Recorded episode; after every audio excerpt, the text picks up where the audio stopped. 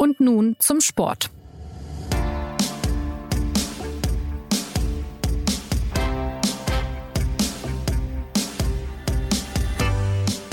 Herzlich willkommen zur neuen Folge des SZ Sport Podcasts. Der Sonntag ist ein aufregender Tag für die Sportwelt gewesen, ein Tag der Rekorde und der außergewöhnlichen Leistungen. Lewis Hamilton egalisiert am Nürburgring die Bestmarke von Michael Schumacher von einst als unerreichbar geltenden 91 Rennsiegen in der Formel 1. Basketball-Superstar LeBron James gewinnt mit den Los Angeles Lakers die NBA Finals, der 17. Meistertitel der Vereinsgeschichte. Und im Tennis stemmt Rafael Nadal zum 13. Mal die Trophäe der French Open in die Luft. Damit zieht er mit Roger Federers 20 Rekord-Grand Slam-Titeln gleich. Die French Open mit Dauersieger Nadal, der Überraschungssiegerin Iga Swiatek und überhaupt die Kuriositäten dieses Turniers. Unser Thema heute. Mein Name ist Anna Dreher und ich begrüße unseren Tennisexperten Gerald Kleffmann. Hallo Gerald. Schönen guten Morgen und Jean-Marie Magro aus dem Podcast-Team mit Expertise für Sport in Frankreich. Hallo Jean-Marie. Du hättest es nicht schöner sagen können. Vielen Dank.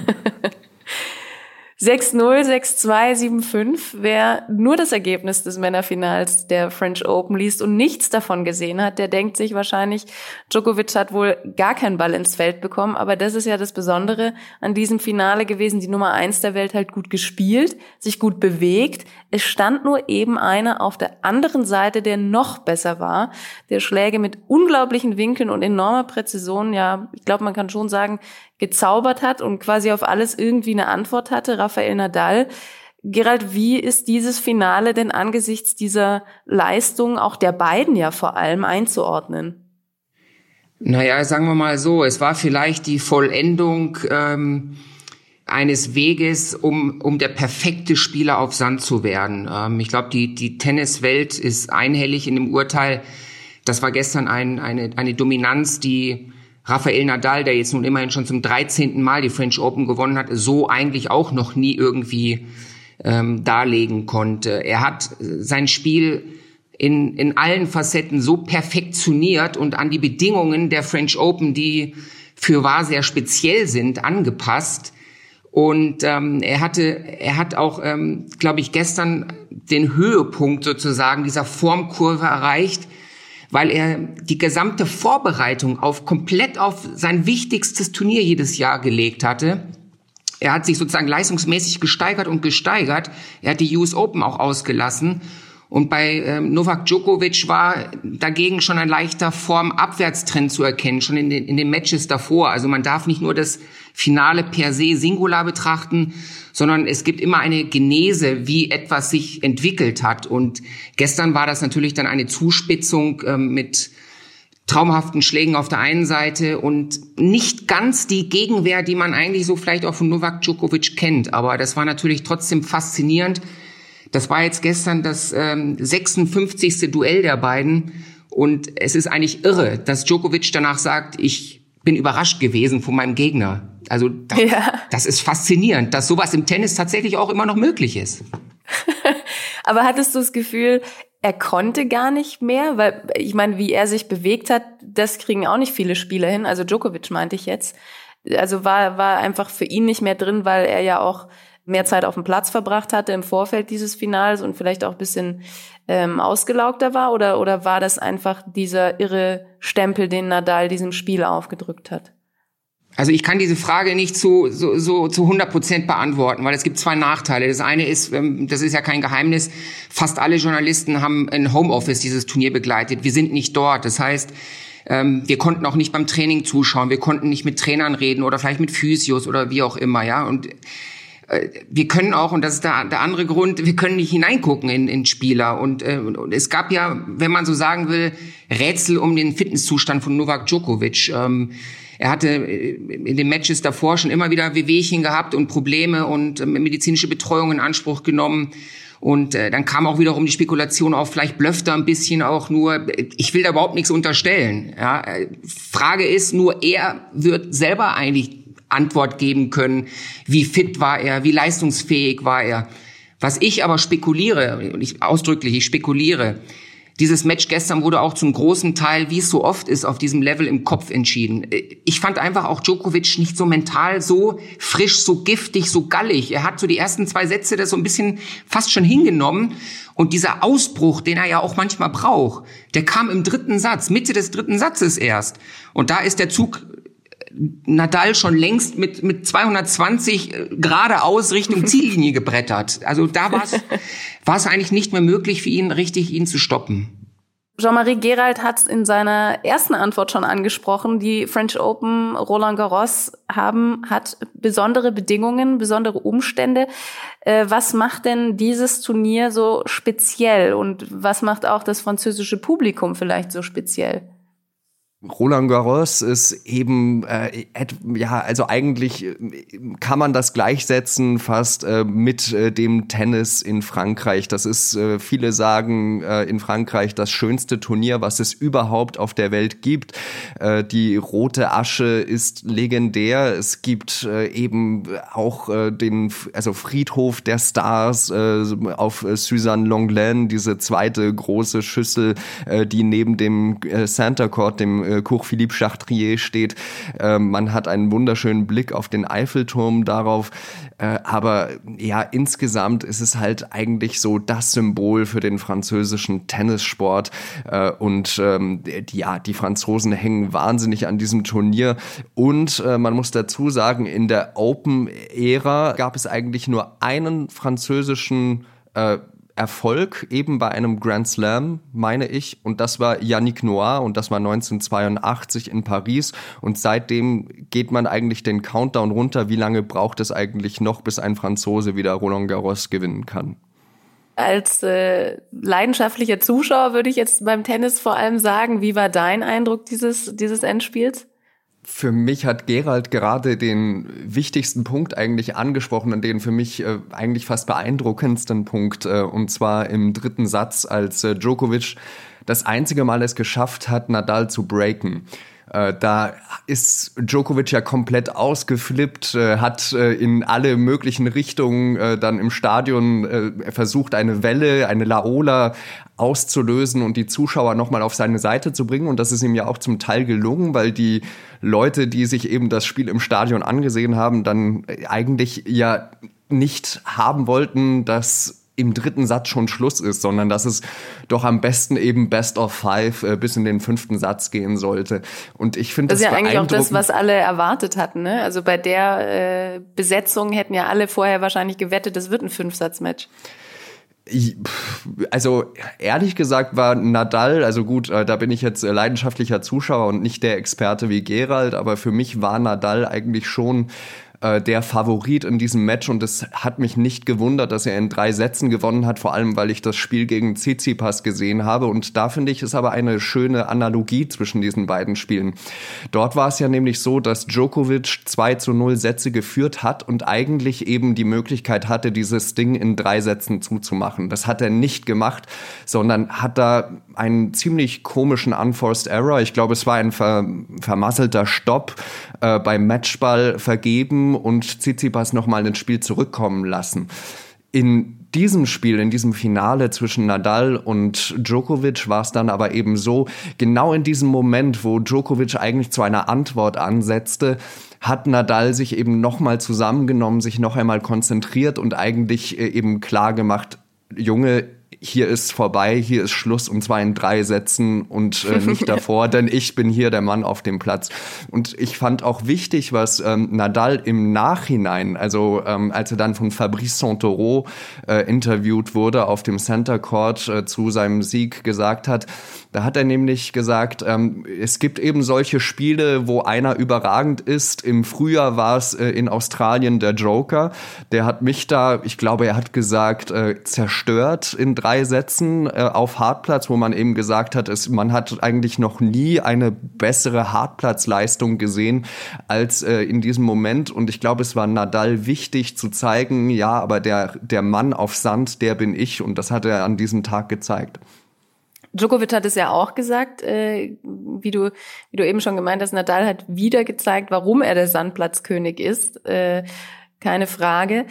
Ähm, wie Gerald würdest du denn selbst in Nadals Karriere herausstechende Leistung von gestern ähm, beschreiben, wie die zustande gekommen ist. Seine Spielpause, bedingt durch die Coronavirus-Pandemie zum Beispiel, war ja nicht gerade kurz, aber du hast vorhin schon erwähnt, er hat sich ausschließlich auf die French Open vorbereitet. War so dieses, ich nenne es jetzt mal Scheuklappenprinzip, der Schlüssel, weil das in der Form vielleicht kein anderer gemacht hat?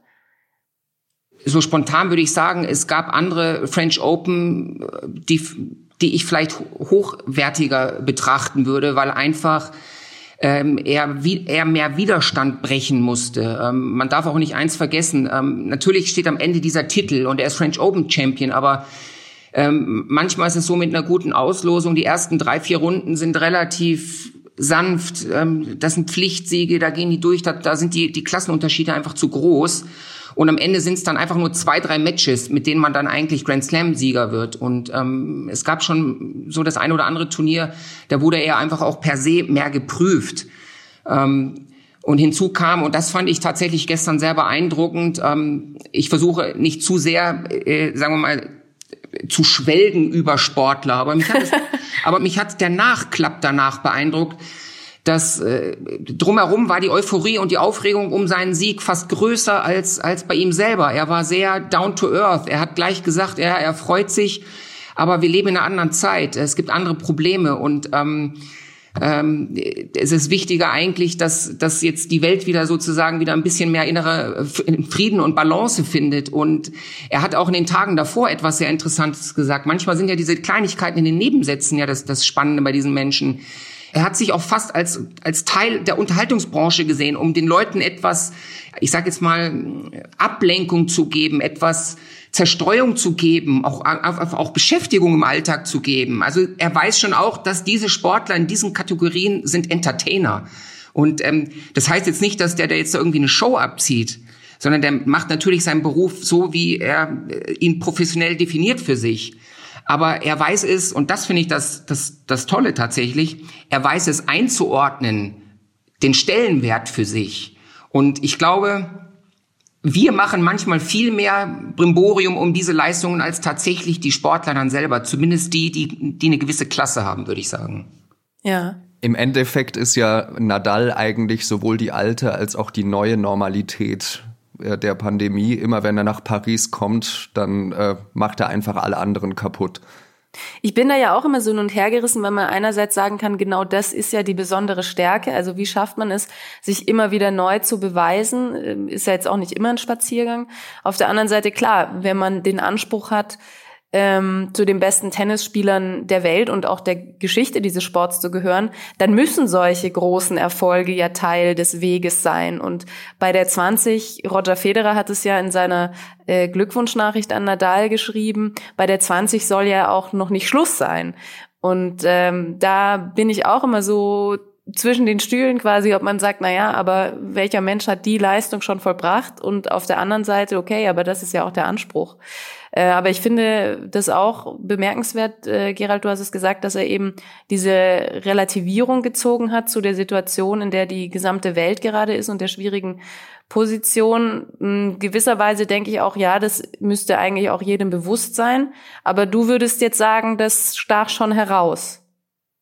Ja, einfach per se, weil die Situation auch so einmalig ist. Also äh, sie ist ja mit nichts zu vergleichen. Weder er noch wir alle haben jemals so eine Pandemie erlebt in, in so einer Dimension, die tatsächlich auch unseren eigenen Lebensbereich so massiv beeinflusst und betrifft. Und ähm, mir fällt dazu auch äh, ne eine kleine Parallele ein, weil Roger Federer ja auch so, äh, die zwei sind ja wirklich dicke Kumpels, so nach außen zumindest äh, sehr stark. Und ich nehme es ihnen auch irgendwo ab, dass sie tatsächlich gut befreundet sind.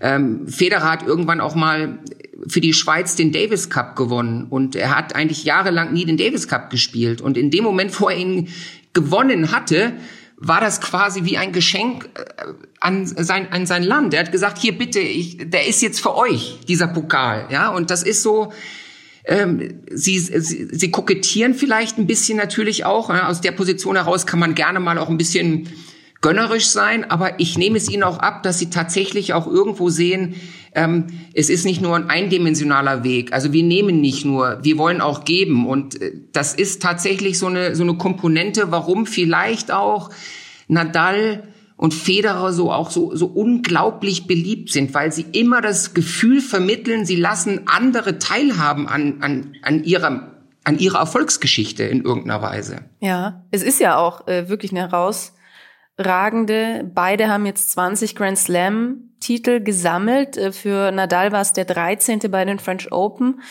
Die beiden sind jetzt bei den Männern die erfolgreichsten Spieler im Tennis. Was bedeutet denn diese, dieser Gleichzug jetzt im Kampf der großen drei? Djokovic hat ja mit 17 Major-Trophäen auch äh, eine Menge angesammelt und ist nicht so weit weg von den beiden und zudem jünger. Also wie ist jetzt dieser Dreikampf einzuordnen? Also zunächst mal, ich musste gestern schmunzeln, als sofort dieser Tweet, dieser Gratulationstweet von Roger Federer aufploppte und ähm, ich habe es in acht Minuten 40.000 Likes. Inzwischen ist er, glaube ich, bei über einer halben Million. Das muss man sich mal vorstellen. Ich musste da schmunzeln, weil es war auch ein Tweet der Erleichterung, so habe ich ihn als erstes empfunden. Er ist erstmal seinem Kumpel Rafa dankbar, dass er auch dafür gesorgt hat, dass sie dass sie Djokovic in dieser Dreiecksposition so ein kleines bisschen jetzt auch wieder mehr auf Distanz gehalten haben. Jetzt hat er erstmal nächstes Jahr wieder auch ein bisschen mehr Luft. Also für, für Federer wird ja 2021 äh, ja auch ein Jahr mit gewissen Fragezeichen, äh, auch vielleicht des Experiments, weil er weiß ja selber nicht, wo er vielleicht genau steht. Und ähm, das ja. wird interessant werden. Er will bei den Australian Open zurückkehren auf die Tennistour, war jetzt äh, viele Monate lang verletzt, beziehungsweise war kürzer verletzt, aber dann natürlich in Reha und ähm, ist jetzt wohl aber auf dem Weg, langsam wieder richtig trainieren zu können. Und ich glaube, dass tatsächlich ähm, alles sich zuspitzen wird, einfach auf diese Konstellation, wer steht am Ende aller drei Karrieren vorne. Das ist ein Dreikampf, den die drei für sich, glaube ich, schon sehr, sehr verbissen sehen, sehr ehrgeizig sehen. Und auch ein ja. Roger Federer, der so unglaublich lässig und smooth ist und dem ja irgendwie alles so aus der Hand gleitet auf dem Platz und man könnte ihn sich als James Bond vorstellen, wie er irgendwie die Welt rettet. Ähm, ich glaube, eins wird immer unterschätzt, das ist dieser unglaubliche Ehrgeiz in diesem Spieler. Und ähm, der will hier schon seine Karriere beenden mit, mit äh, den meisten Grand Slam-Siegen, weil es wäre ja auch schon irgendwie ja, vielleicht ein schales Gefühl, könnte ich mir vorstellen, man hat, legt so 20 Jahre so eine einmalige Karriere hin und dann trittst du ab und bist trotzdem nicht die Nummer eins in irgendeiner Weise. Ja, weil er in dem Fall das Pech und für die Zuschauer das große Glück hat, dass er in einer Ära lebt, in der äh, insgesamt drei der ja, außer, außergewöhnlichsten Spieler dieses Sports auch, auch mitleben. Äh, so ist es, ja. Und wie lange müsste er denn dann eigentlich spielen? Ich habe ja gerade schon gesagt, Djokovic ist jünger, hat jetzt nur drei Titel weniger. Eigentlich kann Federer dann seine Karriere nicht so bald beenden.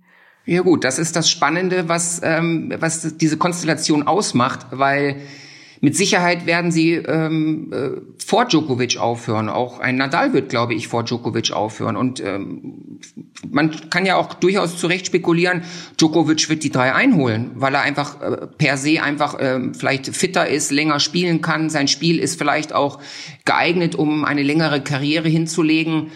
Ähm, Mal sehen. Vielleicht äh, es sind die zwei verpassten Grand Slams, die wir jetzt gerade erlebt haben. In New York ist Djokovic ja disqualifiziert worden, weil er äh, in einer kleinen ähm, Wutanfall eine Linienrichter mit dem Ball getroffen hat. Und jetzt Paris. Vielleicht sind das genau die zwei Grand Slams, die am Ende fehlen, um vielleicht vor den beiden zu stehen. Das wäre ja auch wiederum irgendwie eine Pointe dieser ganzen Geschichte. Aber in, äh, am Ende, um, um auf den Punkt zu kommen, die Faszination der Dreier-Geschichte jetzt besteht tatsächlich darin, wie, wie, mit welchem Score gehen die drei in die Rente sozusagen? Noch kurz für alle, die es nicht im Kopf haben. Federer ist 39, Rafael Nadal 34 und äh, Novak Djokovic 33. Also da ist äh, durchaus eine gewisse äh, Jahresdifferenz äh, vorhanden. Bei den Männern hat ein alter Bekannter gewonnen, bei den Frauen hingegen bleibt das Muster der Abwechslung bestehen. 6 zu 4 6 zu 1. Iga Swiatek, 19 Jahre alt, hat gegen die Australian Open-Siegerin Sophia Cannon aus den USA gewonnen. Sie erster Grand Slam-Titel, der erste Einzel-Grand Slam-Sieg einer Polin überhaupt. Und sie fiel vor allem mit einer enormen Ruhe auf. Wie hat sie das gemeistert und wer ist diese Frau, die nun die ganz große Bühne betreten hat?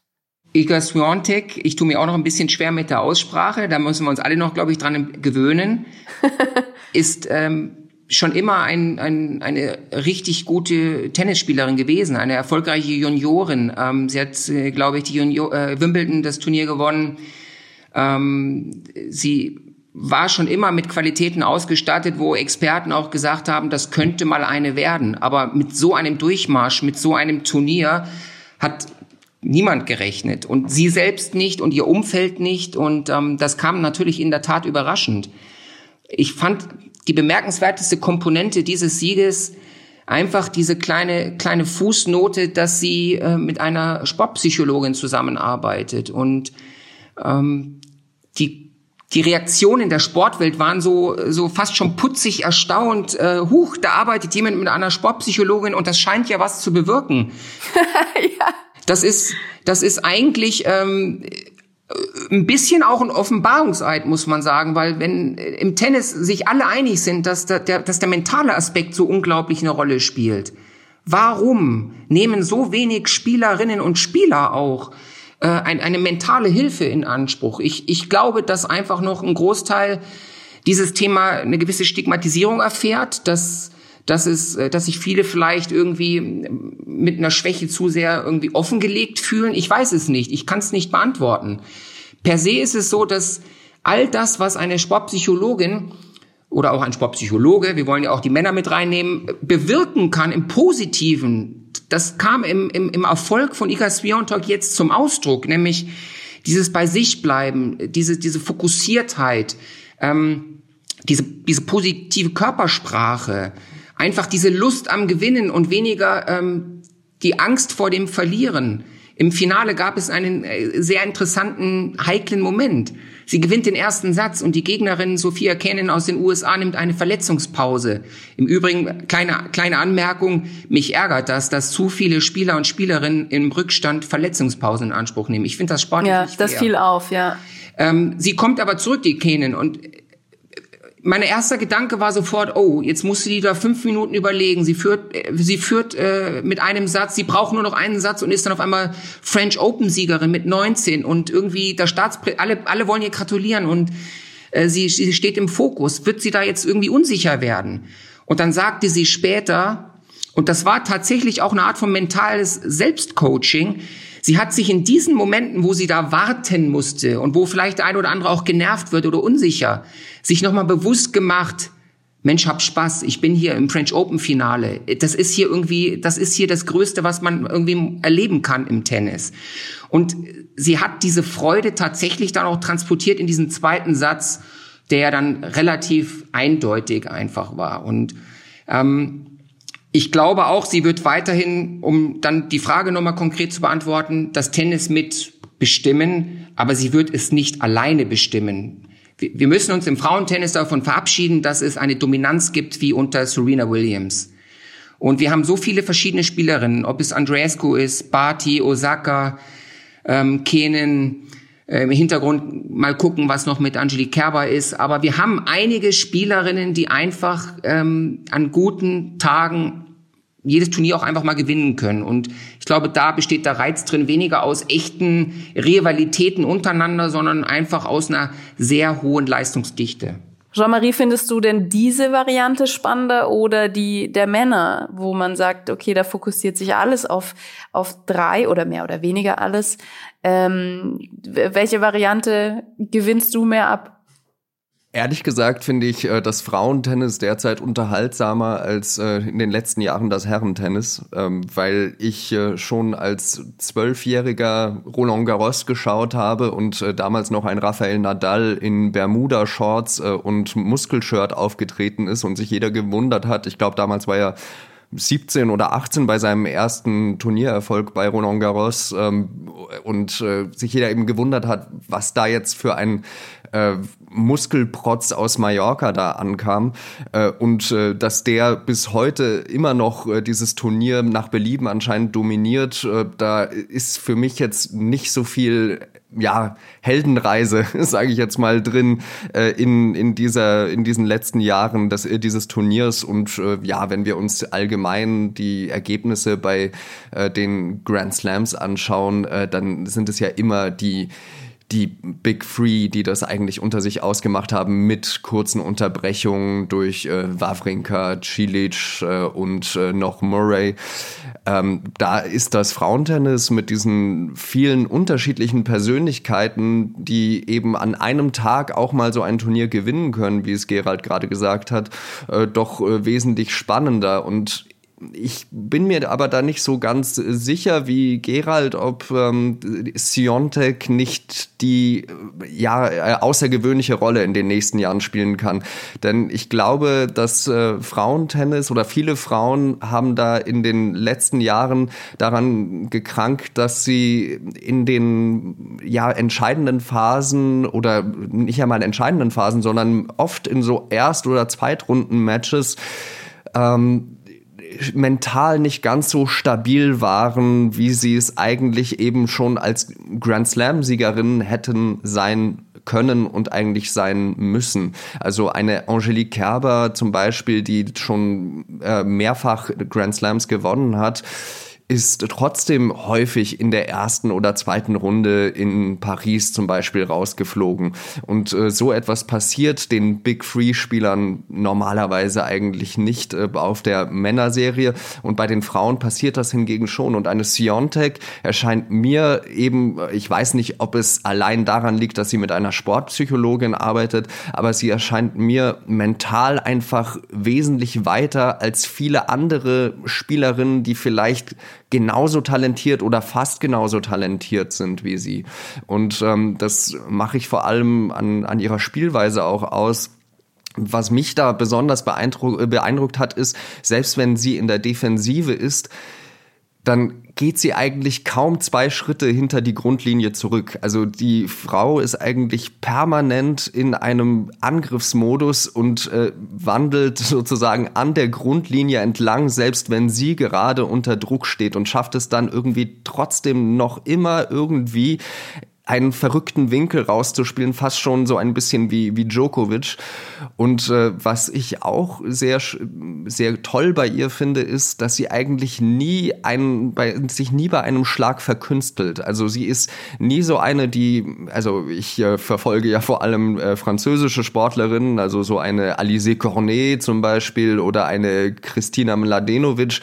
Sie ist nie so eine, die irgendwie mal einfach so einen Topspin zum Beispiel einstreut, also so einen hohen Ball mal einstreut, äh, um irgendwie mal so was anderes zu, zu probieren ja. ähm, sondern sie ist da eben wirklich eine, die jeden Schlag sich genau überlegt und eigentlich in jedem Zeitpunkt des Spiels genau weiß, welchen Schlag sie eben als nächstes spielen muss und den dann eigentlich auch sehr gut trifft. Und das finde ich wirklich eine bemerkenswerte Eigenschaft, vor allem für dieses Alter. Und deswegen weiß ich nicht, ob sie nicht doch die Spieler sein kann, die diese, diese Sportart in den nächsten Jahren dominieren kann.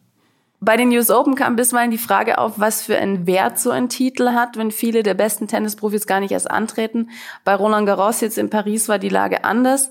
Was war das denn für ein Turnier, wenn man es zum einen historisch betrachtet, aber auch ganz konkret im Vergleich zu den anderen Grand Slams in diesem Jahr, die stattgefunden haben? Also ich glaube, es waren zwei vollwertige Grand Slam Turniere und ähm, sie, äh, man kann da auch nicht irgendwie ein Sternchen hinhängen, weil entweder ist es, gibt es das Turnier oder es gibt es nicht. Also ähm, allein schon in, in, im Sportalmanach wird ganz normal äh, dieses Turnier jetzt im, in Paris ähm, zu denen ich weiterhin auch ab und an äh, zum Missfallen von Jean-Marie auch mal die French Open sagen werde.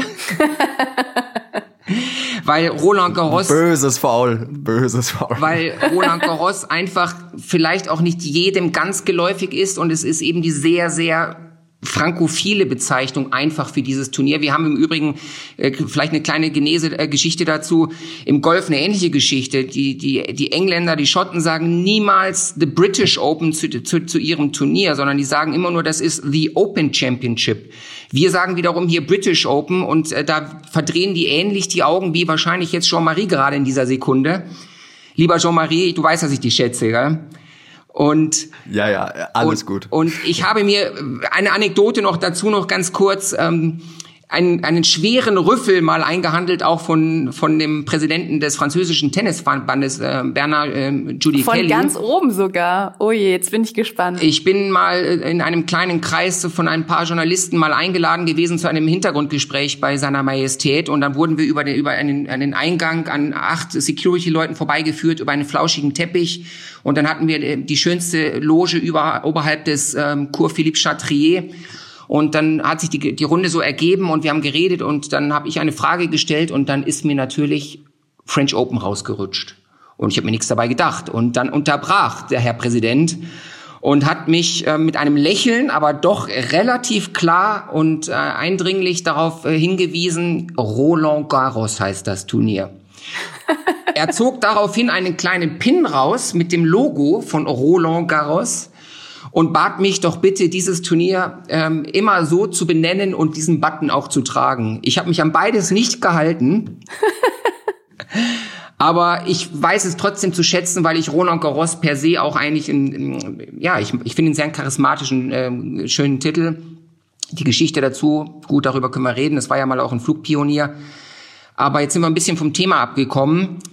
Ähm, um es kurz zu machen, es ist ein, es sind zwei vollwertige Turniere und ich habe es auch in einem meiner Artikel geschrieben. Ich glaube, die Relevanz von Turnieren hängt auch immer davon ab, welche welche Größen da gewinnen. Wenn da jetzt irgendwie nur lauter äh, Überraschungen gewesen wären, No Names und irgendwie die ganz großen Spieler alle irgendwie abschenken und so weiter, dann hätte das Ganze vielleicht mehr Beigeschmack gehabt. Aber die, die da waren, sind komplett mit dem, mit dem Bewusstsein angetreten, es ist ein Grand Slam und ähm, wir respektieren das und deshalb gibt es jetzt auch keine Ausrede. Wer hier ist, der spielt und wer nicht hier ist, das akzeptieren wir dann.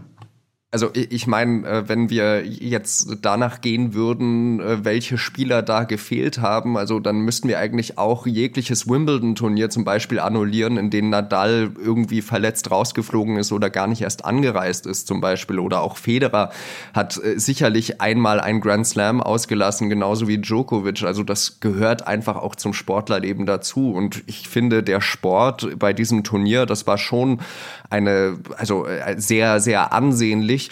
Und äh, vor allem waren dann auch sehr viele junge Spieler dabei, also zum Beispiel ein Yannick Sinner oder ein äh, Hugo Gaston, äh, die sehr viel Spaß gemacht haben. Auch bei den Frauen gab es eben einige Entdeckungen, unter anderem Iga Swiatek. Ähm, also ich finde, das war wirklich ein sehr ansehnliches Turnier. Wenn es jetzt aber darum geht, ähm, war, war zum Beispiel der Aufwand verhältnismäßig, war es verhältnismäßig, dass ähm, in Paris, wo gerade gerade Sonne Rouge ist, jetzt habe ich auch schon gerade gesagt und nicht gerade, der kommt der Aber wir können auch den ganzen durch. Podcast mit französischem Akzent aufnehmen. ja, s'il vous plaît, dann noch einmal von vorne.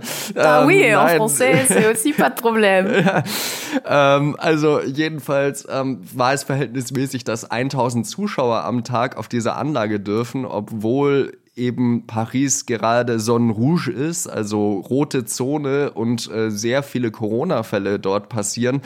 Ähm, das ist dann wiederum eine Frage, die auf einem anderen Blatt steht. Aber ich finde, vom sportlichen Aspekt her war es ein sehr, sehr ansehnliches Turnier und das sind zwei sehr, sehr würdige Grand Slam-SiegerInnen. Das finde ich auch, dem stimme ich zu. Der Vergleich bei den US Open oder dass damals bei den US Open die Frage aufkam, lag ja auch daran, weil da tatsächlich viele auch abgesagt haben äh, der besten Profis. Das war jetzt bei Roland Garros ja noch mal ein bisschen was anderes. Kommen wir noch zu den deutschen Profis. Äh, die sollten wir nicht vergessen, auch wenn das Kapitel bei diesem Turnier nicht ganz so erfolgreich abgeschlossen geworden ist. Äh, Laura Siegemund stach da in den Einzeln heraus. Sie kam bis ins Viertelfinale, während Angelique Kerber in der ersten Runde scheiterte und Julia Görges in Runde zwei gegen Siegemund verlor. Alexander Zverev, der ja bei den US Open noch im Finale stand, Der war im Achtelfinale allerdings krankheitsbedingt auch raus und dann bleibt als Lichtblick das Doppel, die großartige Leistung von Kevin Krawitz und Andreas Mies, die ihren Titel verteidigt haben. Was für Schlüsse lassen sich daraus ziehen, Gerald? Wie steht das deutsche Tennis, die Frauen, die Männer im Einzel, im Doppel denn gerade da? Also die Lage ist relativ einfach äh, zu unterteilen. Äh, bei den Männern sieht es wesentlich besser aus als bei den Frauen. Das ist jetzt aber auch nicht überraschend, aber es hat sich jetzt einfach nochmal wieder manifestiert. Ähm, ja. In den vergangenen Jahren ähm, hatten wir immer Angelique Kerber natürlich als überragende Spielerin, die drei Grand Slams gewonnen hat. Wir hatten auch eine, eine Julia Görges, die immer auch äh, mit exzellenten Leistungen äh, aufwarten konnte. Ähm, bei den Männern ist es so, dass einfach Alexander Zverev mit Sicherheit die nächsten äh, 10, 12 Jahre einfach da vorne ähm, äh, mitbestimmen wird. Und ich denke auch, dass er ähm, eines Tages mal auch einen Grand Slam gewinnen wird. Aber wir haben jetzt auch zum Beispiel ein Daniel Altmaier hat sich nach vorne gespielt. Also es gibt da auch so ein paar Jungs, die, die, die von hinten Druck machen und die nachrücken. Und äh, auch äh, äh Jan-Lennart Struff hat sich sehr stark entwickelt, arbeitet im Übrigen auch sehr viel im mentalen Bereich. Und zwar über eine lange Strecke. Und dadurch hat er eine unglaubliche Stabilität auf hohem Niveau erzeugt. Ähm, bei den Frauen ist es einfach so, dass es eine, eine Lücke gibt zwischen dieser Generation Kerber, Görges, Lisicki spielt jetzt zwar auch keine Rolle mehr sportlich gesehen, aber, aber sie war auch noch diese Generation. Und ähm, da gibt es da gibt es viele Jahrgänge, warum auch immer, in denen keine Talente herangeführt werden konnten. Ähm, vielleicht war einfach die, die, die Qualität nicht da war oder vielleicht hat man das auch schleifen lassen. Das kann ich schwer beurteilen. Lässt sich auch wahrscheinlich schwer greifen. Man braucht auch manchmal einfach ein bisschen Glück, dass da mal gerade so zwei, drei Charaktere sind, die, die unabhängig von Verbandsstrukturen und Fördermitteln einfach nur unglaublich ehrgeizig sind und eine, eine, eine Familienstruktur um sich haben, die, die nach vorne kommen. Erfolgsgeschichten im Tennis sind oft auch Familiengeschichten. Ganz oft. Und ähm, man verlässt sich da manchmal auch vielleicht zu sehr auf Verbände, die irgendwelche Talente fördern müssen. Ähm, die, die, die Sache ist einfach so, wir müssen uns darauf einstellen, dass die, die, die, die Erfolge im deutschen Tennis in den nächsten Jahren, jetzt sind mal die Männer dran, kann man ja auch sagen, das ist jetzt auch mal wieder fair. Und die Frauen müssen wahrscheinlich erstmal ein paar Jahre damit klarkommen, dass ähm, sie erstmal wieder schauen müssen, ja, eine breitere Basis zu schaffen, wo sich Talente gut entwickeln können. Es gibt jetzt deutsche Turniere, die ausgerichtet werden. Das finde ich schon mal gut. Das ist ein Zeichen, dass einfach auch Spielerinnen vielleicht Ziele haben, auf die sie hinarbeiten können. Die Franzosen machen das exzellent. Die schmeißen die Wildcards raus an ihre eigenen Leute. Und dann kommen solche Jungs wie der Hugo Gaston und, und, und verblüffen und verzaubern und nützen die Chance. Und, und ich glaube, so muss man mit der Jugend umgehen. Man muss ihnen Chancen ja. geben und dann, wenn sie Chancen haben, dann müssen sie aber auch natürlich auch bereit sein, willig sein, sie ergreifen zu wollen.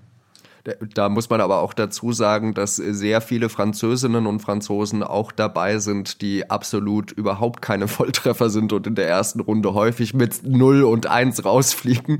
Also Hugo Gaston ist da wirklich eine, eine Ausnahmeerscheinung, aber ich würde dir recht geben, ähm, dass äh, das ein sehr, sehr schöner Nebeneffekt dieses Turniers war und äh, dass man auf jeden Fall ein Kontingent äh, mit Wildcards an ja, Menschen aus dem eigenen Verband Abend reservieren sollte.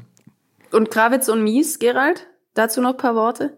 Ja, das ist natürlich eine einmalige Geschichte. Also ähm, ich meine, jeder im Tennis, der sich da ein bisschen äh, das beobachtet, weiß, das Doppel ist nicht so relevant wie das Einzel. Ähm, es ist auch monetär nicht gleich bezahlt. Es spielt nicht ganz diese große Rolle, aber es ist trotzdem eine unglaublich interessante, spannende Disziplin und äh, das ist nicht selbstverständlich, dass da einfach mal ein deutsches äh, Duo sich formiert und dann mal zwei Grand Slams gewinnt, sonst würde das viel öfter schon vorgekommen sein. Ja. Und ähm, da finde ich auch einfach interessant, wie, wie, wie strukturiert und auch wie kalkuliert die beiden sich sozusagen aufgestellt haben. Es ist nicht so, dass die irgendwie, sie sind ja nicht exzellente Einzelspieler, sind natürlich gute Profis, aber sie sind jetzt nicht welche, die waren ja noch niemals in den, in den Top 200. Ähm, Andreas Mies war noch niemals in den Top 700 und trotzdem haben sie aber ein Spiel, das im Doppel so exzellent funktioniert und ähm, sie haben glaube ich, eines richtig gemacht. Sie haben sich selber schonungslos analysiert. Sie haben genau gesehen, was können wir und vor allem, was können wir auch nicht. Und irgendwann zu sagen, sorry, ich schaff's nicht mehr im Einzel. Das ist keine Selbstverständlichkeit. Ich muss mir auch irgendwann mal sagen, ich werde niemals ein Chefredakteur der Süddeutschen Zeitung oder ich werde niemals. Oh, wer weiß. Ich werde niemals den, den Booker-Preis gewinnen oder wie auch immer. Ähm, man muss seine Grenzen Vielleicht erkennen. reicht's ja fürs Golfmagazin, Gerald. Ja, vielleicht, wer weiß. Aber dann ist das auch in Ordnung so. Und, ähm, aber in dem Bereich, den man dann, dann auch aussucht, den möglichst professionell zu machen, das ist schon einfach auch mal eine, eine, eine Leistung, ich finde, die verdient auch hohen Respekt. Und deshalb finde ich diese Leistung sehr beeindruckend, weil sie sich sozusagen auf einen speziellen Bereich fokussiert haben und gesagt haben, und in diesem Bereich, da haben wir Stärken und da wollen wir einfach unseren Beruf gut ausüben. Und äh, das finde ich kann auch ein Beispiel sein, einfach, dass man nicht nur über diesen Einzel sozusagen über das Einzel seinen Weg im Tennis gehen kann. Ähm, es gibt auch noch das spannende Doppel und viermal im Jahr gäbe es auch Mixed im Übrigen. Da kann man auch ganz gut verdienen. Da wundere ich mich, dass der ein oder andere oder die ein oder andere vielleicht nicht auch manchmal sagt, komm, gehe ich auch mal in die, in die Nische rein. Verstehe ich nicht ganz, aber gut, anderes Thema. Darüber reden wir vielleicht beim nächsten Mal. bei den Frauen stehen jetzt äh, Turniere in Asien an, bei den Männern unter anderem in Köln. Was lässt sich denn auch bezüglich dieser Turniere, die, die jetzt in den kommenden Monaten noch anstehen und die, diese Monate werden ja weiterhin von der Pandemie geprägt sein, was lässt sich da ähm, zur Organisation, zur Umsetzung von diesen Tennisturnieren denn sagen? Wie wird das Tennis in den nächsten Monaten aussehen bei den Profis? Also auch hier gibt es wieder ein bisschen fast schon eine Zweiklassengesellschaft. Und das ist eigentlich bitter, dass man das so konstatieren muss, weil wenn man überlegt, als die Pandemie so ein bisschen hier so ins Rollen kam und der Tenniszirkus sozusagen den Vorhang geschlossen hatte. Da hatte noch Roger Federer, dessen Tweets ja praktisch wie Erklärungen an die Welt äh, sind, kurz dafür geworben, dass die Männer- und die Frauentouren mehr zusammen kooperieren müssen, dass sie mehr ähm, zusammenarbeiten müssen, dass man ja eigentlich eins ist in irgendeiner Weise. Und die Debatte wurde dann leidenschaftlich geführt und ist dann aber komplett auch irgendwo abgesoffen. Und jetzt merkt man einfach, jetzt ist alles wieder geöffnet, jetzt geht das Tennisleben weiter und die Lage ist, Ganz einfach, die äh, Männerturnierserie funktioniert und die Frauenturnierserie funktioniert nicht. Die Männer haben zehn Profiturniere, jetzt drei hintereinander, zwei in Köln und in Wien, von einer Agentur äh, gemanagt, die ein gesamtes Sicherheitskonzept für drei Wochen Blase konstruiert haben und ähm, natürlich muss man jetzt auch mal gucken, wie es funktioniert, weil wir alle wissen, die Corona-Zahlen gehen jetzt da hoch und äh, die Zuschauerzahlen müssen wieder reduziert werden. Man kann nur hoffen, dass alles gut abläuft und äh, alles sicher bleibt. Ähm, bei den Frauen ist es so, Stand jetzt gibt es ein einziges Turnier. Das, äh, das WTA-Finale wurde abgesagt. Es wurde auch überhaupt nicht irgendwie äh, konkret mal probiert, können wir acht Spielerinnen in irgendeine Halle vielleicht mal äh, bringen und einfach mal unter Ausschluss der Öffentlichkeit trotzdem so ein Turnier durchführen, weil machbar wäre es. Das, das haben die vergangenen ja. Monate gezeigt. Ich glaube, dass ganz viel auch tatsächlich davon abhängt, welche Führungsköpfe wo welche Entscheidungen treffen. Und das ist jetzt vielleicht im Rahmen dieses Formates hier vielleicht nicht in aller Tiefe zu erörtern, aber es war auffällig, dass in den vergangenen Jahren die Entscheidungsträger auf der ATP-Tour immer etwas konstruktiver, etwas pragmatischer, etwas handlungsschneller waren als auf der WTA-Tour. Das ist auch in, hinter den Kulissen alles bekannt. Ich habe mich dazu lange mal mit dem Manager von Maria Sharapova unterhalten, der mir mal gesagt hätte, hat, äh, er wäre am liebsten sofort WTA-Präsident, weil er meinte, er müsse den ganzen Laden anders aufziehen. Ähm, da ist ein bisschen mehr Bürokratie, das ist alles ein bisschen schleppender und das spiegelt sich jetzt auch wieder dass die Männer mehr auf die Beine stellen als die Frauen. Wobei ich jetzt hier Männer und Frauen nicht geschlechtlich unterteilen will, sondern es sind ja Frauen und Männer auf beiden Seiten, die auch Entscheidungen fällen. Ja, das, das, kann, das, das können beide sein. Ähm, das Einzige, was mich abschließend dazu noch wundert, ist, bei den Männern ist ständig eine Art von Revolutionsstimmung. Wenn man überlegt, bei den, bei den äh, US Open wollte Djokovic oder hat eine eigene Spielergewerkschaft gegründet. Und äh, da ist ein unglaublicher Druck im Kessel. Alle wollen irgendwie mitentscheiden und äh, die machen Druck und dann entsteht auch was. Und die Spielerinnen, wir hatten ja hier viele Konferenzen äh, über Microsoft Teams mit den French Open mit Spielerinnen und sie wurden manchmal gefragt, und es gibt da überhaupt gar keine, kein, kein, keine Emotionen im Sinne von, wir wollen mehr Turniere haben. Macht mehr für uns. Lasst uns nicht im Stich. Das ist unser Job. Wir können doch nicht nur mit, mit, mit 500 Spielern für ein Turnier in Ostrava melden. Ähm, da gibt, das wird alles so lethargisch hingenommen und äh, die Saison ist beendet und okay, dann geht's halt dann im, im Januar weiter. Und da wünschte ich mir fast schon wieder auch ein bisschen mehr, ja, Gemeinschaftssinn unter den Spielerinnen zu sagen, was macht ihr mit unserer Tour? Erweckt sie wieder mehr zum Leben. Es sind schwierige Bedingungen, aber die letzten Monate haben gezeigt, es gibt Modelle, wie man Tennis spielen kann. Und Gibt's da denn eine Erklärung für, für diese Lethargie? Ist ja schon seltsam. Es hängen ja auch Gelder, also darf man ja auch nicht vergessen, die verdienen ja damit auch ihr Geld. Jetzt komme ich wieder ein bisschen in diesen Deutungsbereich rein. Das sind nur Empfindungen, die ich habe. Die, wenn man sich ansieht, wie die Männer durch die Pandemie, äh, durch die Corona-Pause gegangen sind, äh, ganz viele Männer haben sich in ihren, mit ihren nationalen Kollegen in quasi Mini-Trainingslager-Camps zurückgezogen. Es gab nationale Turnierserien. Die Männer haben unglaublich viel zusammen gemacht. Die Frauen haben sich per se eher in ihren familiäre Bereiche zurückgezogen oder in, mit ihren eigenen Trainerteams nur vielleicht mal oder, oder sich komplett ausgeklingt, äh, wie eine Julia Görges zum Beispiel, die auch mal bewusst gesagt hat, ich sehe das als Chance, mal zwei Monate lang irgendwie Gartenarbeit zu machen und zu Hause mich mal, mal, mal, mal, mal zu lösen von 15 Jahren Tennisdruck, was ja auch richtig und nachvollziehbar sein mag. Aber in der Summe ja. ist es so, dass äh, die, die Männer eher so zum diesen Klüngeligen neigen und, und Frauen eher vielleicht weniger das Gruppenverhalten irgendwie so ein bisschen suchen. Das ist, ich will das jetzt auch mal per se nicht bewerten, sondern ich will es eher so konstatieren, dass das meine Wahrnehmung zumindest ist. Und dadurch ist natürlich dann auch vielleicht dieser Gemeinschaftssinn, dieser, das, das Gefühl, wir alle müssen jetzt hier mehr zusammen machen, der ist vielleicht nicht ganz so gegeben. Und das spiegelt sich jetzt eben auch ein bisschen äh, wieder im, im, im, in diesem Klassenkampf, was passiert jetzt eigentlich mit unserer Tour? Und deshalb wird man dann auch sehen, 2021, man geht immer davon aus, da wird alles besser. Das wage ich schwer zu bezweifeln, weil das erste Turnier in Auckland ist auch schon wieder abgesagt worden. Ein Frauenturnier im Übrigen. Damit äh, bleibt die Hoffnung, dass tatsächlich alles besser wird. Vielen Dank, Gerald. Gerne. Vielen Dank, Jean-Marie. Danke dir. Und an Sie vielen Dank fürs Zuhören. Die nächste Folge gibt es nächsten Montag. Bis dahin eine schöne Woche. Machen Sie es gut.